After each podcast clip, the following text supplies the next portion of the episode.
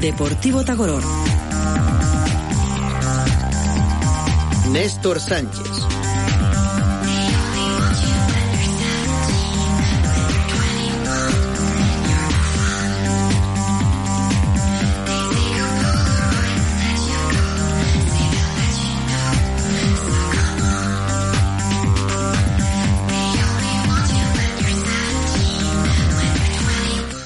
Miércoles 14 de febrero de 2024, una y un minuto de la tarde. Bienvenidos, bienvenidas a Deportivo Tagoror.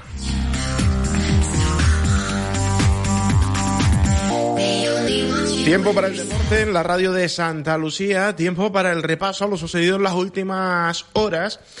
Y lo sucedido en las últimas horas no es, eh, pues, eh, bueno para nadie, ni eh, agradable para ningún aficionado al deporte, ni siquiera para todos aquellos que practican deporte por un bien saludable para su propio cuerpo o simplemente por entretenimiento, que al final es lo que tiene que ser el deporte, además de competición, porque también si competimos federadamente, si hacemos deporte federadamente, es para eso, es para competir en cada una de las categorías que estemos disputando, aunque en algunas de las categorías también estemos eh, aprendiendo.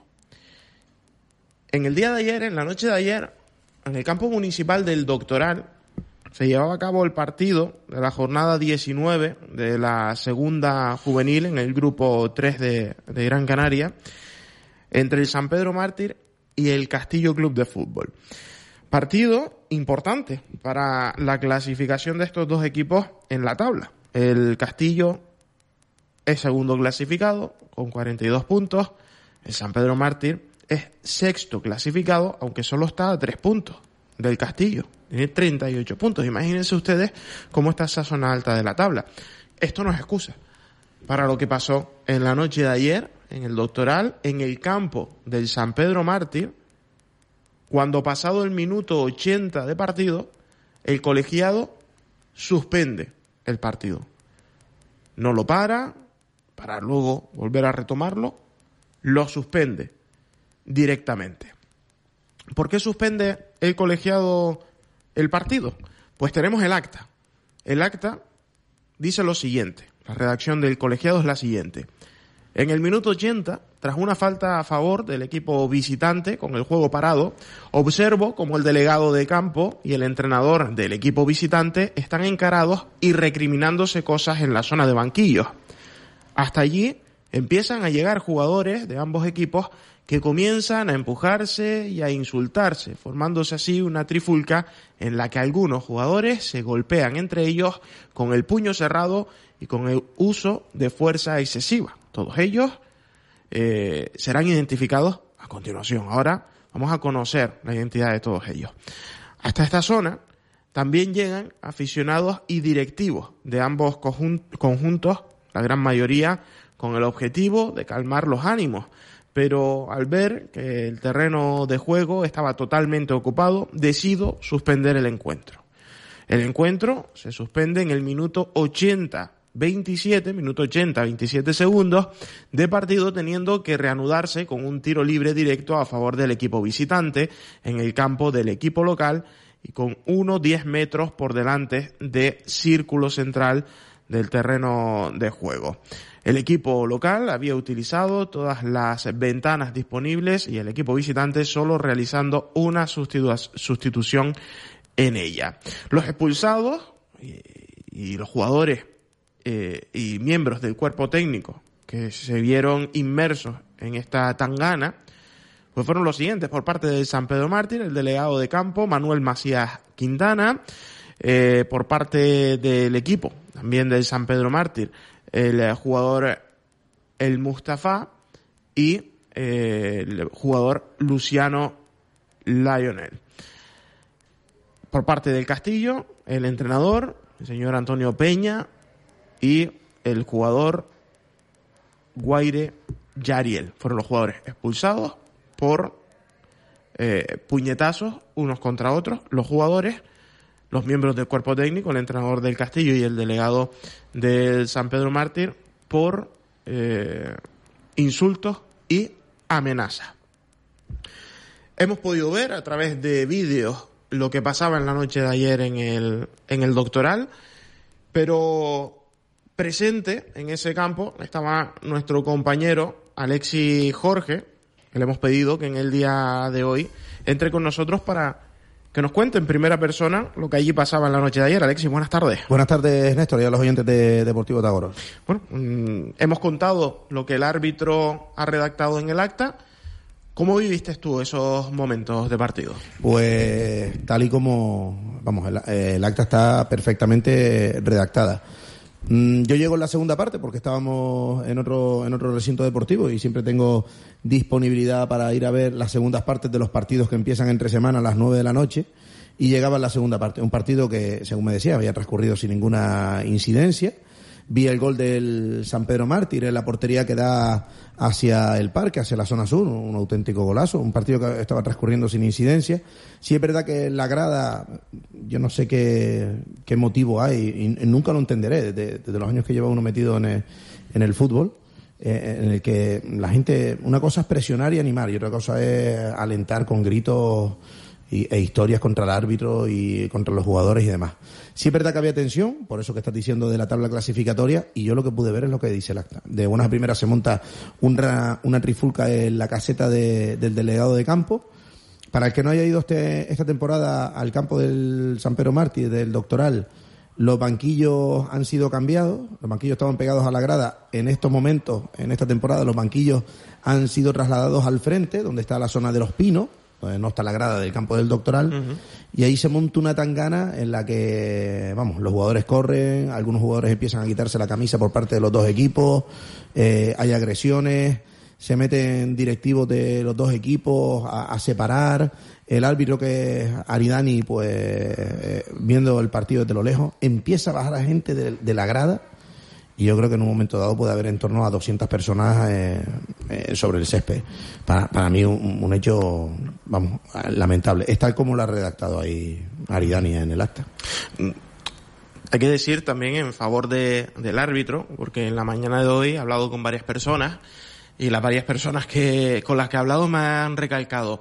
Y además el árbitro era del Castillo. Vive en el Castillo. Queda claro, queda claro en el acta, por lo que tú nos estás contando, que ha sido consecuente con lo que ha pasado ahí, independientemente eh, de los equipos que estuvieran jugando. Por lo tanto, total profesionalidad en su actuación. También se encuentra con nosotros en estos primeros minutos de Deportivo Tagoror nuestro compañero de redacción Gustavo Hernández, porque hemos tratado este tipo de temas, mm, desgraciadamente, muchas veces en nuestro, en nuestro programa. Y, y siempre eh, nos gusta tener todo tipo de, de opiniones y todo tipo de, de, puntos de vista. Gustavo, desgraciadamente, buenas tardes, una vez más, la violencia que se hace presente en los campos de fútbol de nuestra isla y mm, pues quizás para podemos decirlo, vergüenza para nosotros también que sea un campo de fútbol de nuestro municipio. Pues sí, eh, buenas tardes a todos. No podemos decir que sea un hecho aislado, desgraciadamente. Esto es algo ya cotidiano, normal, que se está normalizando en, no solamente en Santa Lucía, sino en los distintos campos de, de, nuestro fútbol regional y de fútbol base en este caso. Yo sigo diciendo lo mismo, hasta que no pase una desgracia de verdad, no vamos a poner cartas en el asunto. No sé de qué forma pero lo de ayer no deja de ser un capítulo más de una gran historia que seguimos viviendo, que seguimos contando, que seguimos denunciando, etcétera, etcétera, etcétera. Eh, y, bueno, pues ayer estoy viendo el vídeo, pues oye, pues al final no pasó nada mm, para lo que fue el tema. Eh, lo decía Alexis, que estuvo allí además viviéndolo en primera persona. En el campo habían decenas de, de jugadores, de aficionados, eh, directivos, etcétera, etcétera digo, por lo que veo en el vídeo, menos mal que no fue tan grave todo lo que pasó después de todos los acontecimientos. Se quedó todo en conatos de agresiones, un par de agresiones y poco más, insisto, para lo que pudo haber pasado. Pero es que volvemos a lo mismo. Hasta que no pase algo de verdad, hasta que no pase algo de verdad, no vamos a tener ningún tipo de, de problemas en seguir contando esto y nadie va a hacer nada. Sé que es muy complicado, sé que me van a decir lo mismo, que los directivos, que los equipos no tienen capacidad, etcétera, etcétera. Vale, cuando pase algo, seguro, seguro que alguna medida se pondrá a disposición de los clubes y de los directivos para que esto, entre comillas, eh, no se repita tanto no se repita tanto como lo estamos viendo una y otra y otra vez. Esto es fútbol juvenil, es que lo hemos visto en el fútbol base, en este caso en el fútbol cadete, en el fútbol femenino, en los grandes. Y yo repito, esa gente que sale de la grada a 200 por hora, con pulsaciones por todos lados, posiblemente implicados algunos de sus hijos familiares eh, o amigos, ¿alguien lo ha cacheado cuando entró al campo? No. Algún día, alguno sacará algo que no tenga que sacar de su bolsillo, de su pantalón o de su camiseta y pasará algo. Hasta que ese día no pase. Ya pasó en Pedro Hidalgo el año pasado. Efectivamente. ¿Ha pas- ¿Y ha trascendido algo? Nada. El que cometió ese hecho está expulsado de todos los campos? No. Sigue, sigue asistiendo a los campos de fútbol. Insisto, una más. Quizás una cosa a detallar de, de esta de esta ocasión, en la noche de ayer en el, en el doctoral, y quizás lo que puede ser un poco más vergonzoso incluso si cabe, es que la trifulca y la tangana no empiezan la grada ni con alguien de la grada. Son los propios deportistas, los propios miembros de los dos cuerpos técnicos, tanto de San Pedro Mártir como, la- como del Castillo, los que empiezan y casi los que terminan con, con este acto, porque ya lo detallaba el propio árbitro en el acta, la gente que salta de, de la grada, sobre todo, sobre todo, es para separar a, a los, a los jugadores, Alexis. Sí, sí, sí, sí, sí, sí. Sobre todo miembros del, de, incluso de los cuerpos técnicos, eh, Norberto, el entrenador de- del San Pedro Martí, los Peña, que es el, el padre y el hijo. Tengo la, la fortuna de, conocer a los dos equipos porque casi el 70% de los jugadores de los dos equipos han pasado por, las manos deportivas mías, tanto en el Castillo del Romeral como en el, en el San Pedro Mártir. Y yo siempre lo he dicho, es una situación in- incontrolable que se puede dar en cualquier campo de fútbol. Puede ser en Balos, en vecindario, en Santa Lucía y demás. Se dio allí eh, y yo en el vídeo logro identificar a varias personas y me da mucha... No es lástima, ni pena, ni, ni tristeza, pero bah, la gente que trabaja en el, en el fútbol base que yo veo que yo veo en el fútbol, ahí por ejemplo veo a Víctor Vega, que está coordinando ahora mismo el, el Club Deportivo San Pedro Mártir, y lo veo intentando separar y una de esas moviéndose y digo, es que tiene que ser eh, una situación incontrolable, tiene que ser eh, jodida, es la palabra, para que tú estés haciendo un proyecto deportivo y te, es que te puede pasar en cualquier campo de fútbol. Es que te, te- puede, es que Al final me te ves impotente. que la gente, la gente del Castillo, que te- está Chano, Ulises también ahí metido, la gente del San Pedro Martí, Marco, eh, la gente de la directiva, y digo, es que se te, es que no sé, no, yo, yo, yo me quedé, digo, pero vamos, ¿qué, qué, qué es lo que ha pasado aquí? No, si es que sí es que es verdad que los dos equipos estaban jugándose la parte alta de la tabla clasificatoria, pero, Pero nada justifica eso. pero, bah, qué, qué tristeza. Yo, yo- además, hacen una labor encomiable ahí, eh, en muchos casos altruistas, y que de buenas a primeras te veas con un caso de estos en, en, campos donde no pasa nada. La gente que está alrededor del Club Deportivo San Pedro Martí, excelentes personas y nada de problemático, igual que los que están en el, en el Castillo Club de Fútbol, que he tenido la suerte de vivir eh, eh, cinco temporadas en uno y cuatro temporadas en otro. Y es que, que te pase un caso de esto, a, a mí me, no sé, me da, me da mucha, mucha pena por, por la gente que está involucrada con el fútbol. Mañana intentaremos hablar con Víctor Vega, coordinador del, del San Pedro Mártir, para ver qué nos puede contar de, de este asunto. Hay que decir que después terminó, terminó todo, se metieron los dos equipos en el vestuario. Eh, sí que es verdad que había, no esas escuché desde la grada, alguien que decía, ¿qué estás mirando? Gente un poco frentosa, ¿eh? Pero después no, no sucedió nada más. Eh, vino un- una unidad de la Guardia Civil y dos, y dos de la Policía Local y, nada, no... Los dos equipos fueron a vestuario, allí los controlaron, pero lo que te decía es que el ver estos hechos, oye, que pasa en otros campos que a lo mejor eh, suele pasar muy a menudo, pero es que en estos campos no, eh, en el sureste somos, y más estos dos equipos, no, sobre todo por la labor que hacen en la base. El, ver esto a mí me, me produce desazón, ¿sabes? Porque me parece una falta de respeto a la gente que está día a día en un club. Eh, es que no, sé, eh, estaba hablando antes contigo, eh, Néstor, a raíz de ver el vídeo, ¿a quién se le ocurre en una trifulca? No sé por qué tenemos la historia esta, cuando hay alguna pelea o algo, de quitarse la camisa, ¿sabes? Gente que baja de la grada y se quita la camisa en plan... Es que no sé, me- me- Sí, pero la mayor parte de, la- de las personas que se quitaron la camisa en el vídeo son jugadores, no son gente Sí, de también, la también hay jugadores dando, Mm. dando zarpazos. ¿eh? Por, por- por eso te digo que al final siempre tendemos a, a incriminar a la gente de, de la afición y en este caso eh, creo que no debemos incriminar a la afición. Creo que ahí eh, a quien hay que incriminar son a quienes empezaron la trifulca, que fueron jugadores y miembros del cuerpo técnico. Y hay que hablarlo claro.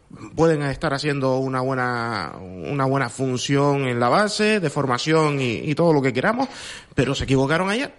Eh, eh, esa es la realidad. Ayer se han equivocado y por una equivocación no hay que incriminarlos para toda la vida. Pero que se equivocaron, se equivocaron. Y ahora, a ver cuál es la sanción. Porque la sanción será para cada jugador y para cada miembro del cuerpo técnico, la que sea, pero presumiblemente le vendrá una sanción al club organizador del partido, que es el San Pedro Mártir, el responsable de la, de la instalación. Por lo tanto, vamos a ver qué es lo que viene ahora. No tenemos tiempo para más. Si quieres para cerrar, Gustavo. No, estoy de acuerdo. Yo creo que en este caso, bueno, al final pierden todos. Eh, me da pena porque al final, como tú comentas, eh, sí es verdad que para lo que pudo haber sido, yo creo que al final todo se quedó en, entre comillas, anécdotas, pero sí que me da pena que todo haya nacido a partir de, los propios cuerpos técnicos, de, la, de los propios staff técnicos de, Castillo y de, San Pedro Mártir, que luego se originó todo, fue el germen. Eh, ya insisto, luego el público sí es verdad que hay público que también eh, se metió dentro del, del, de lo que es el, conato este de, pelea. Sí es verdad que hubo muchos gestos, pero bueno, también eh, gestos chulescos ya de, de, los pibes de hoy en día, con la camisetita, un poco para decir aquí estoy yo y vamos a, a solucionar las cosas a, nuestra forma y manera.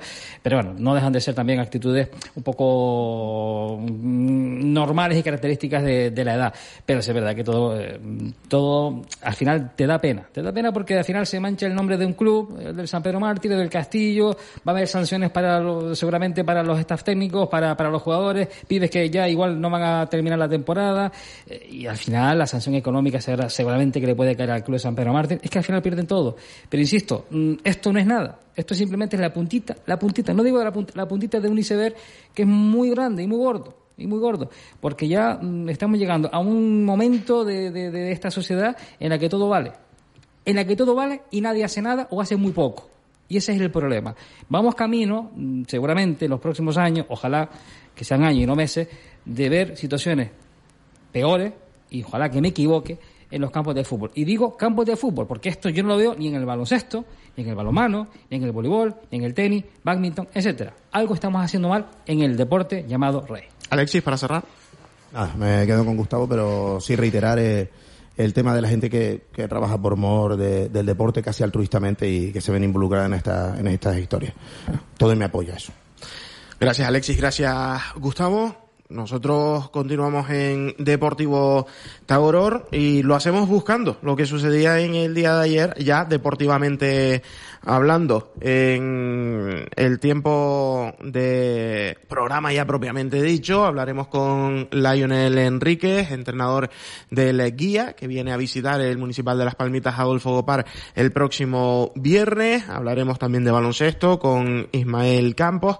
Hablaremos de todo lo que concierne a lo polideportivo con Antonio Ramírez. Pero antes, les decíamos, eh, teníamos partido en el día de ayer y se lo contábamos en primera persona con el entrenador de la UIMES, de la primera regional del grupo 2, entre el Doramas B y el AUIMES, 2 a 4, ganaba el AUIMES en el cruce de Arinaga, por lo tanto arrancó ya la jornada 21 de la primera regional. En cuanto a la Unión Deportiva Las Palmas, Alex Suárez renovado con el equipo amarillo, también eh, todo apunta a que Kirian Rodríguez tendrá una nueva renovación en las próximas semanas encima de la mesa. Y ya hoy pues en la isla de Gran Canaria, José Campaña, quien todo apunta sea el próximo fichaje de la Unión Deportiva Las Palmas si pasa el reconocimiento médico. José Campaña, que lleva pues eh, mucho tiempo lesionado, de una rotura de ligamento cruzado en su rodilla derecha,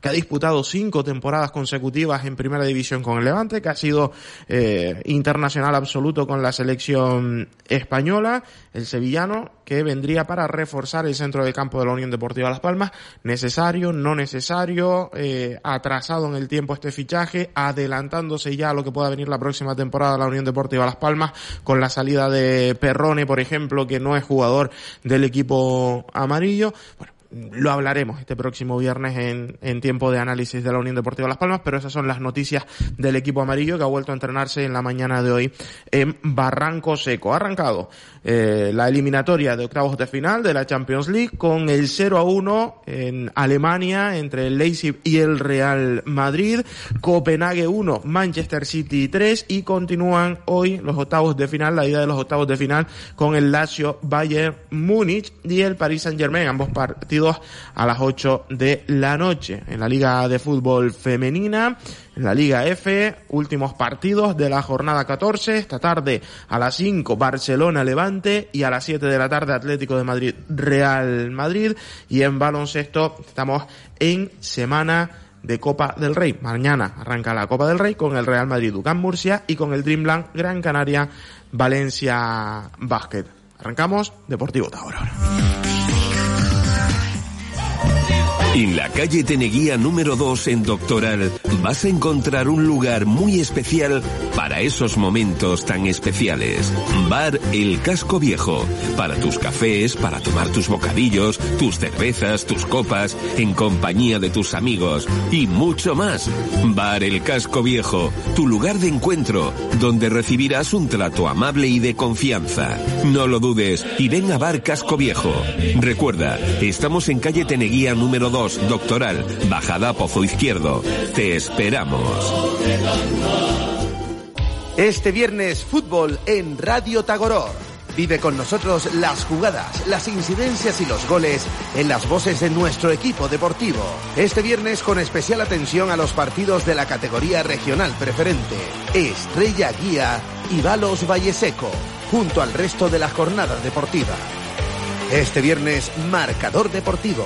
Nuestro deporte se vive en Tagoror.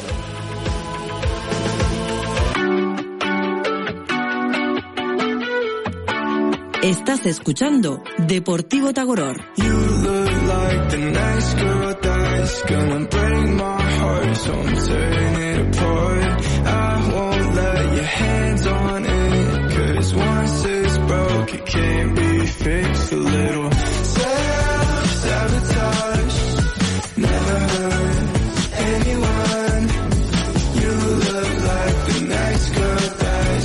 Veintitrés minutos sobre la una de la tarde, continuamos en Deportivo Tagoror con una nueva jornada de regional preferente que arranca este próximo viernes con nuestros dos partidos de la jornada, marcador deportivo a partir de las nueve de la noche, el Estrella Guía y el Balos Valle Seco, que se los vamos a contar con su previa desde las ocho y media y en directo desde las nueve de la noche con esos dos partidos y especial atención al resto de encuentros de el viernes noche en todas las categorías y deportes de eh, pues eh, el municipio de Santa Lucía, de la isla de Gran Canaria y también a nivel nacional e internacional.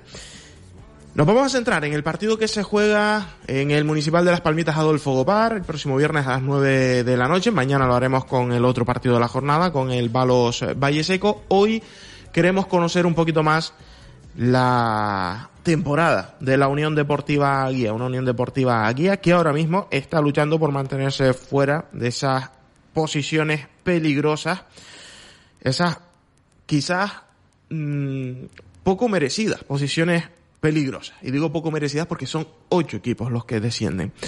Sé que de alguna manera se tiene que llegar a la normalidad que se ha perdido con los años de la, de la pandemia. Igual se tenía que haber empezado antes a llegar a esa normalidad y no esperar tanto. Porque entiendo que esperar más y hacer unos cuantos descensos este año y otros cuantos descensos el próximo es alargar la agonía, pero creo que no es meritorio ni mucho menos que desciendan ocho equipos de la regional preferente a la, a la primera regional. Pero así se ha decidido por parte de la Federación Interinsular de Fútbol de Las Palmas y el guía ahora mismo está en zona tranquila, eso sí, cinco puntos por encima, perdón, tres puntos por encima de, de esa zona roja. Al otro lado de la conexión tenemos a su entrenador, a Lionel Enríquez. Lionel, buenas tardes. Buenas tardes.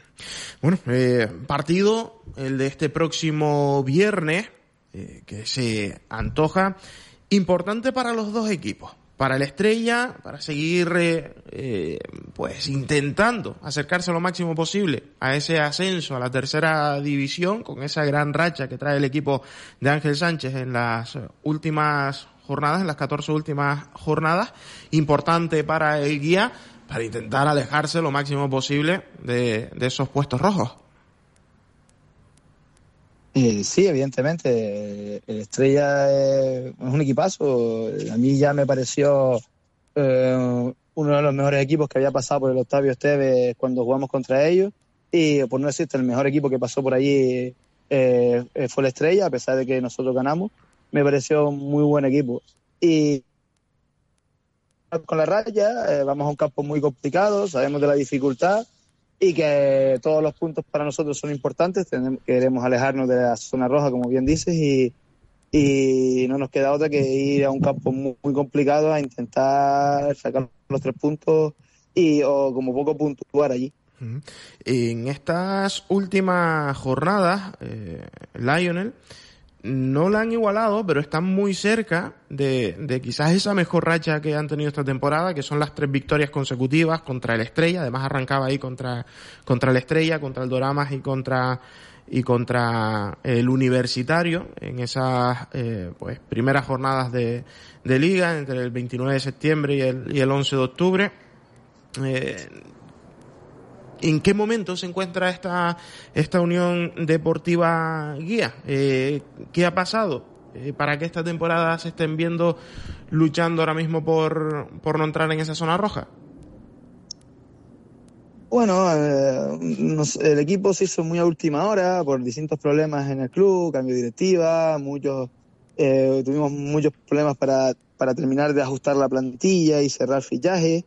Y empezamos un poquito en pañales, como el otro quien dice, eh, y nos costó un poquito al inicio, eh, porque la plantilla no estaba formada del todo, eh, teníamos lagunas en algunos sitios, y estaba la plantilla todavía por cerrar. durante la temporada el equipo ha ido mejorando poco a poco, partido tras partido y semana tras semana, y, y hemos, hemos ido perfilando la plantilla y reforzando aquellas posiciones en las que en las que nos hacían más falta, sobre todo en estas últimas semanas. Y ahora el equipo está en una fase más de madurez, en la que empieza a tener más claros los conceptos, en la que empieza a tener ya más asimilados los patrones de juego y se adapta mejor a las circunstancias y, y por ahí va un poquito nuestra mejoría en cuanto a resultados y sobre todo en cuanto a, a la hora de encajar goles, que, que era nuestro hándicap, que encajábamos muchos goles y, estamos en una, en una pequeña mejoría en ese sentido en el que el equipo está encajando menos y eso también te acerca más a la victoria porque no necesitas marcar tanto. Mm, por lo tanto, podríamos decir que está en su mejor momento de la temporada el día. Eh, si no en el mejor, en uno de los mejores tramos ahora mismo, yo creo que sí. Eh, estamos en un buen momento. La, por suerte, ahora mismo estamos atravesando un momento en el que tenemos a la plantilla sana, que en el, principio de temporada también se nos juntaron muchas lesiones y muchos problemas físicos y ahora estamos en un, en un momento en el que podemos contar con prácticamente la totalidad de la plantilla, con todos los jugadores disponibles, con todos entrenando más o menos a un muy buen nivel y por ahí va un poquito también la mejoría del equipo. Al poder contar ya con todo el grueso de la plantilla, pues se nota a la hora de entrenar, en la competencia directa entre los jugadores y también se nota a la hora de competir con los rivales. Por lo tanto, este próximo viernes tendrás el problema más agradable que puede tener un, un entrenador, decidir entre toda la plantilla los 18 convocados. Eh, sí, eh, evidentemente es un, es un problema que no se me ha dado mucho, como te dije, esta temporada, porque por desgracia no hemos podido contar con el grueso de la plantilla por distintos motivos y sí, ahora estas últimas jornadas se, está, se nos está dando que hay que dejar compañeros fuera, que están entrenando y es una decisión desagradable para el entrenador tener que dejar a jugadores que están trabajando bien y que, que todos lo merecen poder tener minutos el, el fin de semana, pero, pero bueno, eh, eso va en bien del grupo, en que al final el nivel del entrenamiento sube por ese motivo y también el nivel competitivo del equipo aumenta. Ayer hablábamos con Amado Hernández, el capitán del, del Estrella, y nos decía, quedan 57 puntos por delante, el que está, el que está abajo, pues, en cualquier momento puede dar, eh, tener una buena racha y colocarse eh, en zona media alta de la tabla, el que está arriba puede traer una mala racha y colocarse abajo, por lo tanto, no hay nada dicho en lo que tenemos eh, hasta ahora de, de temporada en la regional preferente. ¿Hubieras preferido una temporada más corta y que se pudiera haber decidido antes, Lionel, o estás a gusto con la temporada que, en que se está compitiendo? Mm, no sé qué decirte, me es un poco indiferente. Es verdad que la temporada este año es bastante larga y tal, y ha costado adaptarse, pero bueno, viendo las circunstancias que ha atravesado el equipo también, también te diría que nos, nos va a venir, nos, nos, yo creo que nos va a venir bien que sea tan larga, porque como no, en el inicio tuvimos tantos problemas para para todo en general. Eh, yo creo que y que el equipo se ha ido va, va, mejorando poco a poco. Yo creo que entre más larga sea la temporada, yo creo que eso nos va a venir bien a nosotros y o nos ha venido bien a nosotros. Y en una temporada corta a lo mejor hubiéramos tenido bastantes más problemas. Pero bueno, eh, esta preferente es un poco maratón, con lo cual ojalá en el futuro no sea igual y ya se reestructure bien y se quede ya un poquito más corta para, entre otros muchos motivos, que los equipos de la preferente en su, mayor, en su gran mayoría puedan jugar la Copa se está jugando ahora, que, uh -huh. que la mayoría de los equipos de preferente han, de, han, decidido no jugarla por el exceso de partidos que ya tiene la competición. Y bueno, por, y para sobre todo para llegar en mejores condiciones a los partidos. Para terminar, Lionel, nos decías que ya el Estrella te causó muy buenas sensaciones cuando visitaron el Municipal de Guía en la primera vuelta, donde ustedes ganaron el, el encuentro, si no me equivoco, por dos goles a uno. Eh, ¿Qué esperas del partido de, de, esta noche con un Estrella, no sé si diferente, pero por lo menos con, con un nuevo cuerpo técnico? El del viernes, sí. Oh, espero un rival muy duro, eh, que encima viene en una muy buena raya, con lo cual están muy bien de confianza, eh, que los resultados les están acompañando mucho, que, que vienen de no solo de, una buena raya, sino de ganarle, o de por lo menos de empatarle a la Unión Deportiva, de, ganarle al Telde, que es un equipo que está en la, parte alta de la clasificación. Y eso, quieras que no, al equipo, al, al Estrella probablemente lo, lo venga con la moral muy alta, encima juegan en su campo que para nosotros siempre es una dificultad añadida eh, ir a jugar fuera eh, de guía porque nos cuesta adaptarnos un poquito a las dimensiones de los campos y, un poquito a, las circunstancias que ahí se nos presentan. Y, y nada, un partido muy duro. Yo espero un partido muy duro en el que eh, vamos a tener que sufrir por si queremos sacar algo positivo de allí, porque como yo te digo, el Estrella me pareció el mejor equipo al que me he enfrentado en, este, en esta categoría. Pues Lionel, eh, que haya suerte en el objetivo de esta, de esta temporada, eh, que, que, se consiga eh, estar lo más arriba posible para, para el guía. Y el próximo viernes nos encontramos en el Municipal de Las Palmitas, Adolfo Gopar, para presentar este partido entre la Estrella y el guía. Muchas gracias. Venga, hasta Un luego. abrazo. Chao. El área de cultura del Ayuntamiento de Santa Lucía de Tirajana te invita del 6 al 15 de febrero a participar en las tardes del mundo de los cuentos de la mano de Fanny Fuguet en las bibliotecas municipales. Edad recomendada entre 4 y 8 años. En Doctoral el martes 13, el cruce de sardina miércoles 14 y en Casa Pastores el jueves 15. A las 5 y media de la tarde y gratuito hasta completar aforo. Es una actividad que cuenta con la financiación del Gobierno de Canarias.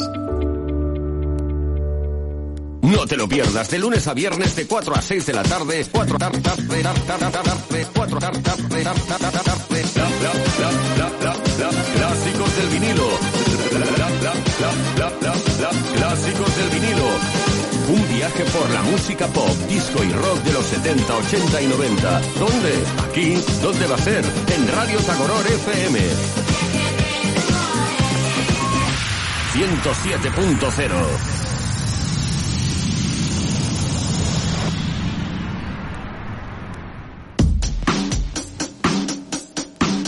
Deportivo Tagoror. Néstor Sánchez.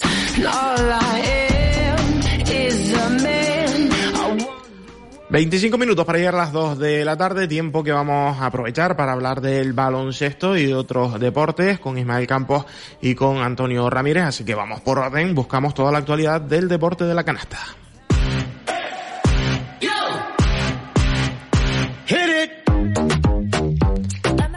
Ismael, muy buenas tardes.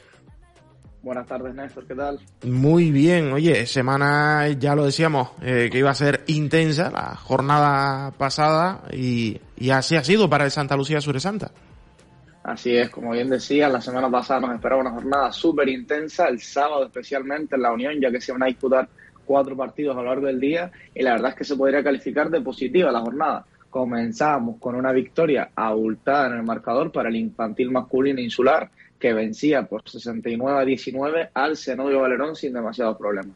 Cerrábamos la mañana con la victoria del Junior Autonómico masculino por 55 a 48 frente a Juventud Laguna, que a pesar de la corta diferencia en el marcador, los chicos de Pablo Sánchez fueron capaces de tener el partido controlado en todo momento.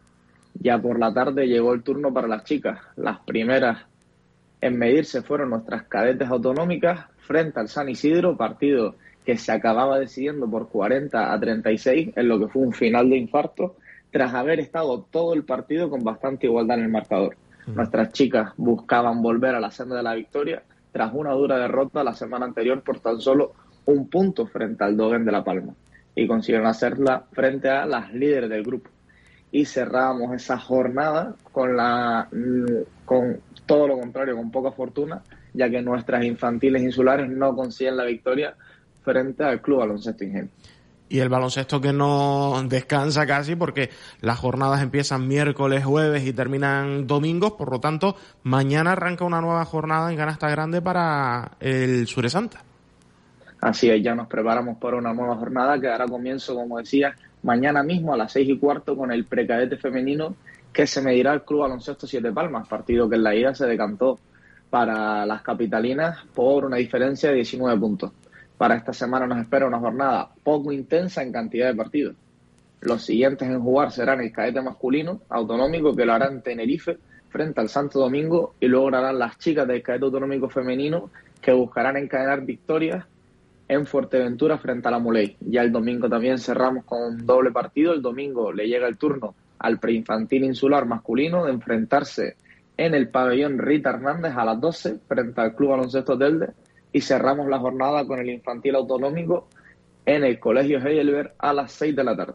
Eso en cuanto a Santa Lucía Suresanta, pero nuestro otro representativo del municipio en cuanto a competición baloncestística es el sureste de Gran Canaria Santa Lucía de baloncesto en silla de ruedas, que sigue intratable. Espectacular, sensaciones las que nos están dejando el sureste de Gran Canaria Santa Lucía que logró alzarse con la victoria en ese derby que les enfrentaba contra Tenerife Santa Cruz, Fundación CBC, con un, con un tanteo de 66-43 favorable a los locales. Partido de gran nivel con el que el conjunto de Domingo Gil logra mantenerse invicto en el partido que abría la segunda vuelta ya de la, de la, de la liga y que a pesar de seguir invicto ocupan la segunda plaza de la clasificación debido a ese partido del que hablábamos la semana pasada que se le aplazaba contra el Adapta Zaragoza, el partido de la jornada 10, que no se pudo disputar.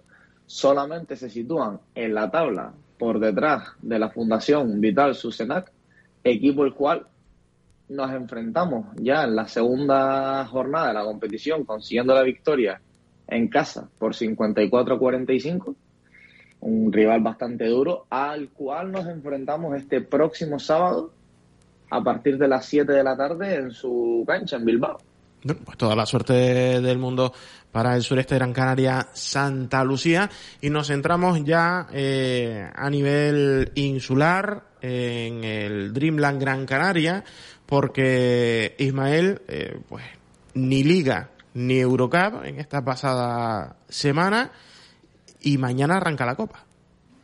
Nada, nada, una semana para olvidar por parte del conjunto claretiano.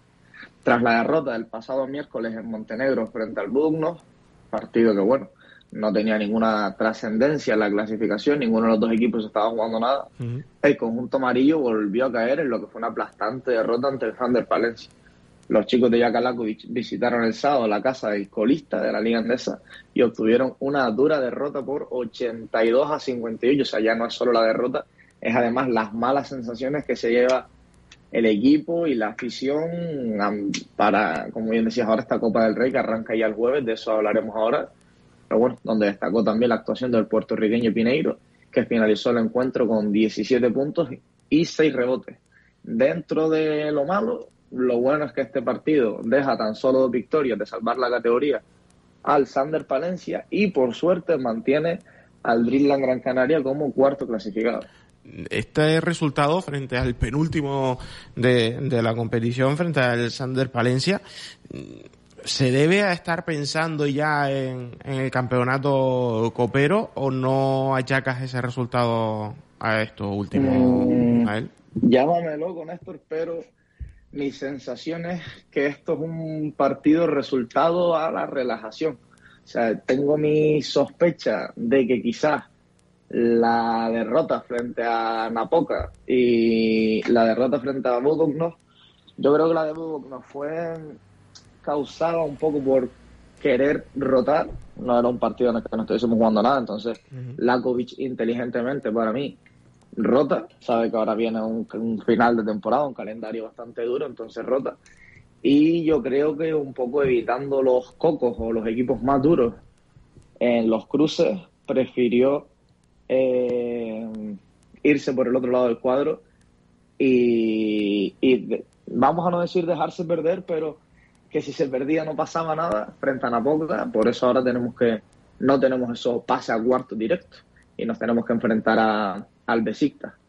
Para mí, esa relajación, ese si fallamos no pasa nada, es lo que hace que lleguemos a jugar de esa forma a Palencia, que lógicamente está jugando a contrarreloj, que está jugando por salvar la categoría y, van, y van al, al, partido con una actitud completamente diferente a la nuestra. Y para mí que eso ha sido lo que, lo que ha pasado, es a lo que yo achaco la derrota. Y ahora sí, lo que viene. Y quizás veamos un Dreamland Gran Canaria mañana frente al Valencia totalmente diferente al que hemos visto en estas últimas semanas, porque eh, pues eh, lo que nos viene ya es ese gran campeonato que puede marcar eh, el principio del fin de la temporada, como es la Copa del Rey. Así es, como dices, normalmente en este espacio los miércoles solemos hablar de la Eurocup después de de resumir qué es lo que ha sido la jornada, pero esta vez centramos el foco de la atención en la Copa del Rey, ya que el Granca no volverá a disputar competición europea hasta el próximo 6 de marzo y, como te decía, de lo que sí vamos a hablar es de la gran fiesta del baloncesto español. La última vez que tuve la oportunidad de vivirlo aquí en el Gran Canaria Arena, una auténtica fiesta, es una gozada como todas las aficiones se unen y se disfruta de un intenso fin de semana en donde en este caso, en esta edición, el conjunto amarillo empieza su andadura frente a Valencia Vázquez en el Palacio de los Deportes José, José María Martín Carpen. Veremos si el conjunto insular es capaz de repetir la hazaña, como lo hizo la última vez que se enfrentó al Valencia Vázquez Liga y consiguió la victoria por 79-86 en la Fonteta. Es máxima la igualdad, estamos mirando los resultados de los últimos enfrentamientos y de los últimos 10 encuentros entre estos ambos equipos, entre estos equipos, mm, cinco veces ha caído la victoria para cada lado. O sea que la igualdad es máxima. Es verdad que los marcadores casi siempre suelen ser igualados, exceptuando dos veces que nos ha ganado el Valencia de más de 20 puntos. Pero vamos, que estoy seguro que va a ser un partido vibrante que no pienso perderme por, por nada. Bueno, pues será mañana, eh, si no me equivoco, a las 7 de la tarde, ese partido entre el Granca y el Valencia, o a las 8. Eh, a las 8, a las 8 de la tarde. Eh, pues llega la Copa del Rey al baloncesto masculino. Y si nos vamos al baloncesto femenino, Ismael, no hemos tenido Liga Femenina Andesa este pasado fin de semana, ya lo decíamos la semana anterior por esas ventanas eh, preclasificatorias para las Olimpiadas.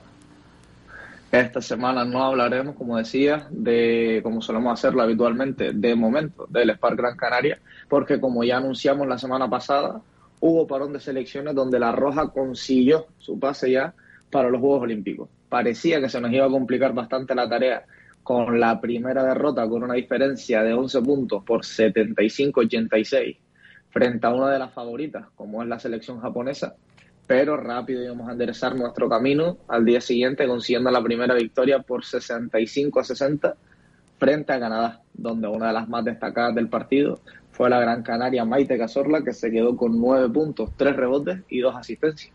Ya con las cosas bastante encaminadas, de hecho, mm, no dependíamos de nosotras mismas, pero aún así hicimos nuestras tareas.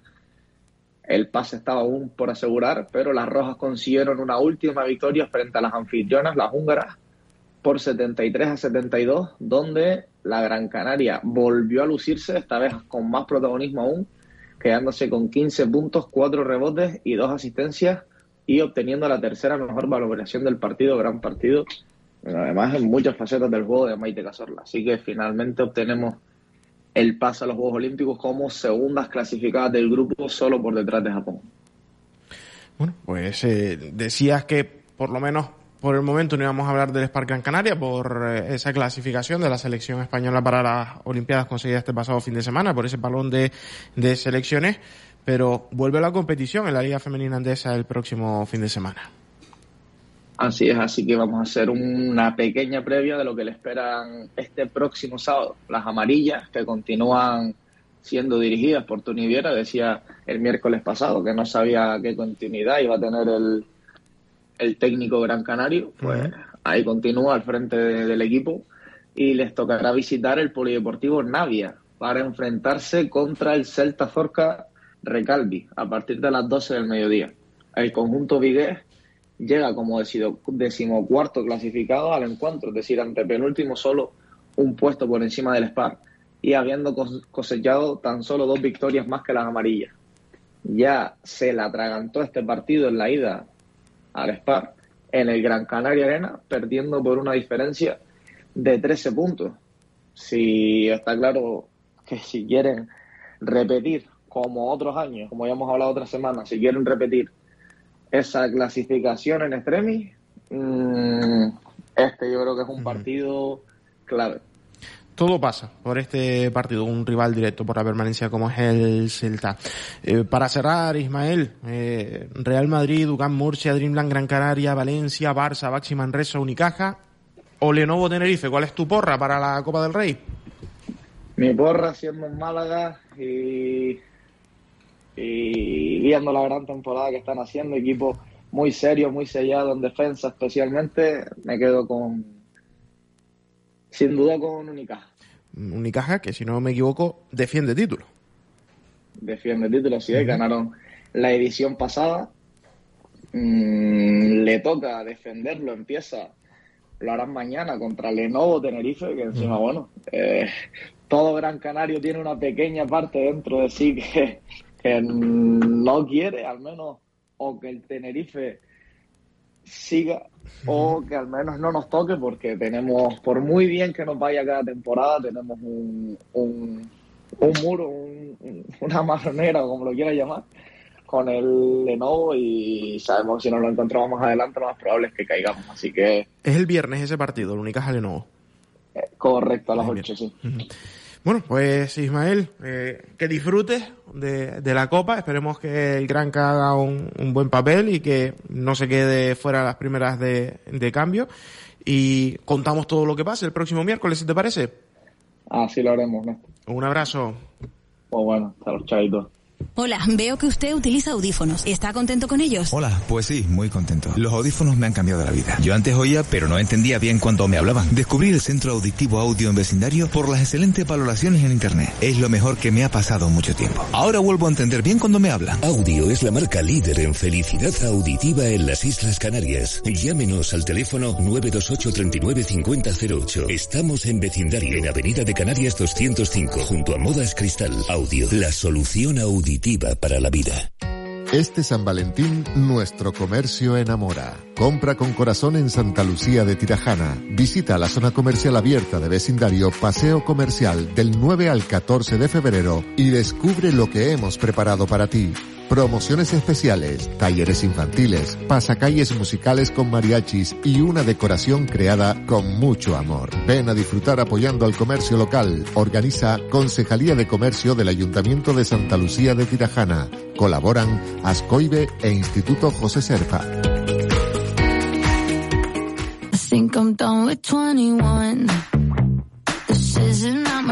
Deportivo Tagoror, el mejor equipo de especialistas en nuestro deporte.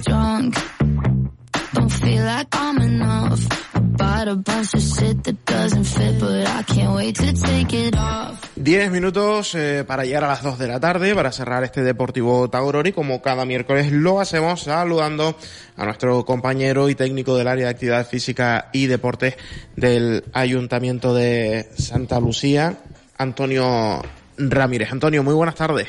Muy buenas tardes. Bueno, ¿qué nos trae esta semana? Espacio, ya saben todos ustedes, y lo presentamos por si es la primera vez que lo escuchan, donde hablamos de todos aquellos deportes o deportistas, eh, pues que por así decirlo, practican deportes minoritarios, deportes que quizás no tienen tantas fichas federadas y que no son tan habituales, tenemos ese espacio eh, reservado para ello y también de todas aquellas actividades que en su programación de cada eh, época del año va presentando la propia Concejalía de Deportes. Y creo que nos vas a hablar de eso, Antonio. Pues sí, está, hoy vamos a hablar de dos actividades que, del programa de actividades que presentó la, propia Concejalía de Deportes. Primeramente tenemos el, este pasado sábado que se, realizó una actividad que era ejercicio eh, dentro del programa de deporte en familia, ejercicios de fuerza para, para niños entre 7 y 14 años. Y bueno, pues estuve presente en esta actividad nueva que un poco todavía necesita un poco más promoción, digamos, o más, o más atención por parte de la familia.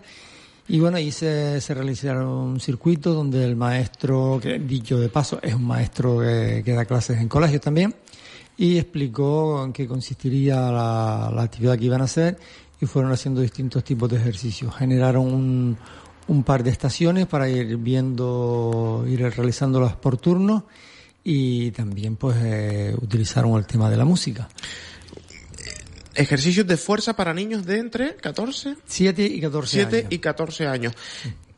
Tú que estuviste ahí, Antonio, ¿qué tipo de, de ejercicios fueron los que, los que se realizaron? Bueno, pues yo fui porque tenía esa curiosidad de ver un poco qué, qué se iba a hacer con ese trabajo de fuerza con niños, porque habitualmente los que llevamos tiempo en deporte, pues siempre se nos dice que tengamos mucha precaución con el trabajo de fuerza. Bueno, realizaron ejercicios de fuerza, eh, se hicieron distintos ejercicios que eran de, de, coordinación con el tema de escaleras, pero que se utilizan saltos eh, a dos piernas o a una pierna, ejercicios donde se trabajaba el tema de, del cuádriceps, pero donde había extensiones, donde se trabaja un poco el tema de rodillas y equilibrio, que al principio aparentemente son bastante sencillos, pero que eh, yo vista el número de repeticiones que, que le solicitó a, a los chicos y chicas, pues al día siguiente iban a tener agujetas, vamos, salvo que sean unos fieras en el, deporte, pues son ejercicios fuertes de alguna manera, y luego posteriormente se pasó a una segunda ronda donde realizaban levantamiento de una pesa que se llama kettlebell, ¿sí? la pesa rusa. La pesa rusa, sí, es una pesa con un peso, con una, con un asa bastante grande y que permite un trabajo de levantamiento y movimiento diferente eh, con este peso y claro, había distintas pesas porque también había niños y niñas de distintas edades. Después pasaron a otro, a otra estación donde había, trabajaban con un, con un disco pesado, digamos, que trasladaban a un lado a otro o hacían ejercicios de flexión y extensión de, de cuerpo. Y finalmente, sobre todo trabajaron con los TRX anclados en una de, los laterales de la, del pabellón, de la, de la barandilla. Y bueno, pues los chicos... Pues los TRX que son cintas, ¿no? Los cintas, cintas así donde se realizan ejercicios. De tal manera que uno de los menores dijo, cuando el monitor estaba exponiendo, dice, ¿y si se cae? y claro, el monitor le respondió, yo peso más que tú y no se ha caído, lógicamente. Pero claro, la, inocencia infantil, el temor a algo que nunca han hecho. Y eso sí, los TRX pues son buenos, es bueno que lo vean, que existen otras cosas que, lo que ellos trabajan tanto en el colegio o en el club o en cualquier actividad que hagan por la tarde. Y bueno, pues se hizo un poco la actividad y luego finalmente se hizo más rápido con música, música de, de marcha y... El fin de esta actividad es una actividad puntual para dar a conocer esos diferentes ejercicios a los niños de esa edad o es una actividad que se va a ir repitiendo en el tiempo, Antonio? No, es una actividad que se engloba en lo que se llama actividades en familia, ejercicios en familia, y que se van a ir repitiendo a lo largo de todo el año.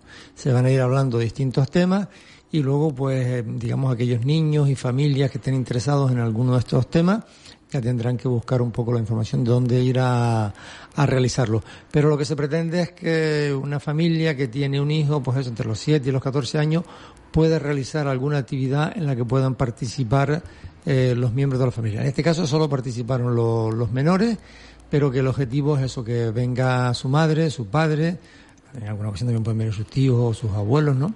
Eh, y que puedan participar y ver y acompañar al menor en este tipo de actividades y que no sea solamente, siempre vamos a decir lo clásico, eh, los deportes de equipo donde hacemos fútbol o los deportes individuales donde hacemos atletismo, gimnasia rítmica, que tienen ya unos cánones muy establecidos. Al fin y al cabo, una actividad de, divulgación con la práctica, ¿no? De dar a conocer algo pues que quizás no conocía y que por tu cuenta te puedes buscar eh, la manera de, de realizar esos ejercicios que aprendiste ese día.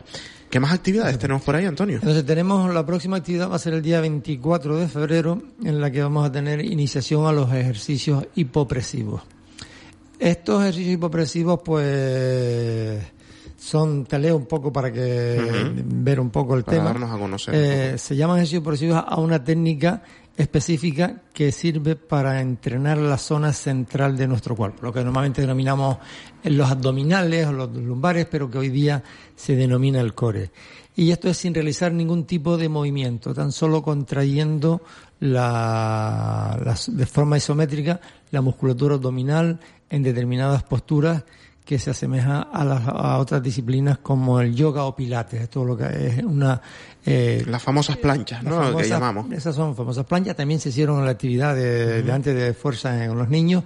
Pero aquí se basa sobre todo en contracciones eh, isométricas en determinadas posturas que luego van a generar un beneficio en, en, la, en las actividades diarias, es decir, eh, en lo que es la mantenimiento de las posturas, la mantener el plano y la, disminución incluso del contorno de la cintura y la tonificación de la musculatura abdominal.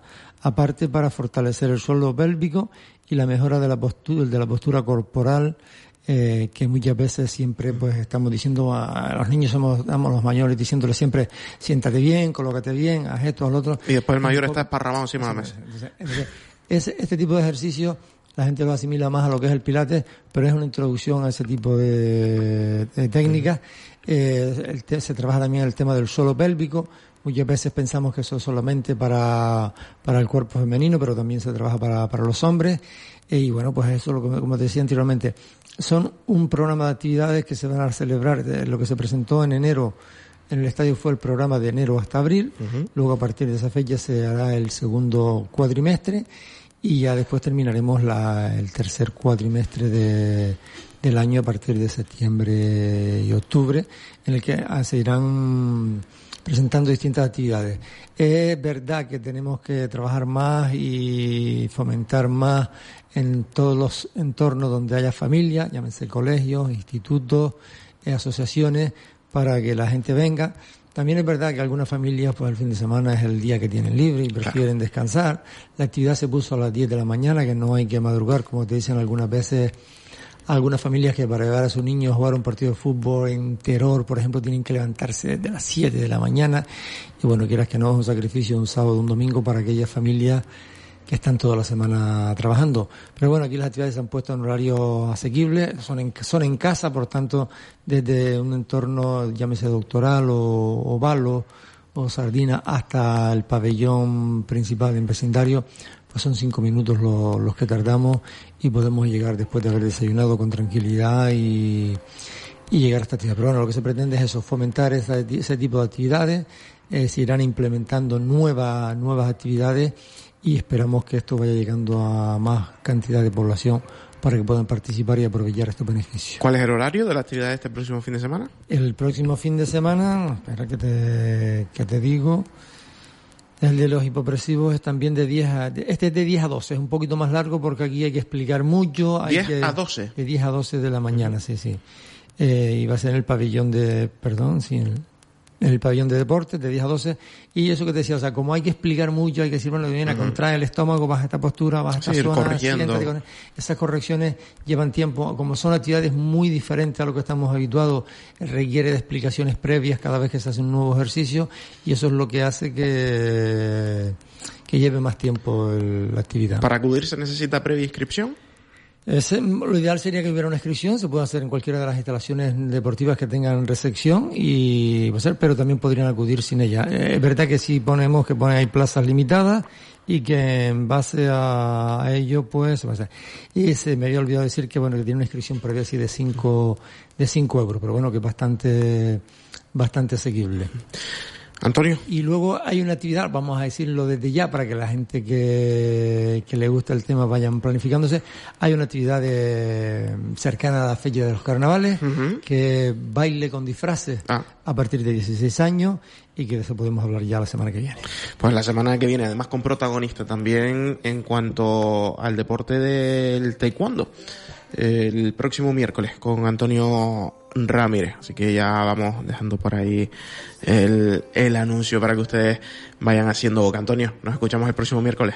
Hasta el miércoles. Gracias, una semana más. Nosotros que despedimos ya este Deportivo Tagoror será mañana a partir de la una de la tarde cuando volvamos con toda la actualidad. Mañana estará con nosotros el entrenador del Valle Seco, rival del Balos este próximo viernes, partido de la jornada, Balos Valle Seco. También intentaremos hablar mañana con el coordinador del San Pedro Mártir por ese asunto que pasaba en la noche de ayer en el campo del doctoral, esa trifulca entre jugadores, cuerpos técnicos y pues eh, invasión de campo por parte de, de la afición también en el municipal de, del doctoral para que nos cuente su versión y como cada jueves tiempo para el atletismo y tiempo para el fútbol sala con Nico Casorla y Cristo Matos respectivamente. A las 4 de la tarde ya nuestro compañero Fran González con clásicos del vinilo, a las 6 la redifusión de los espacios informativos con Alexis, con Alexis Jorge y a partir de las 10 de la noche redifusión de Deportivo Tagoror, de este espacio que estamos cerrando ahora mismo, que lo puedes recuperar también escuchar cuando, dónde y como quieras en nuestro podcast, buscándonos en iVox como Deportivo Tagoror. Pasen buena tarde, sean felices.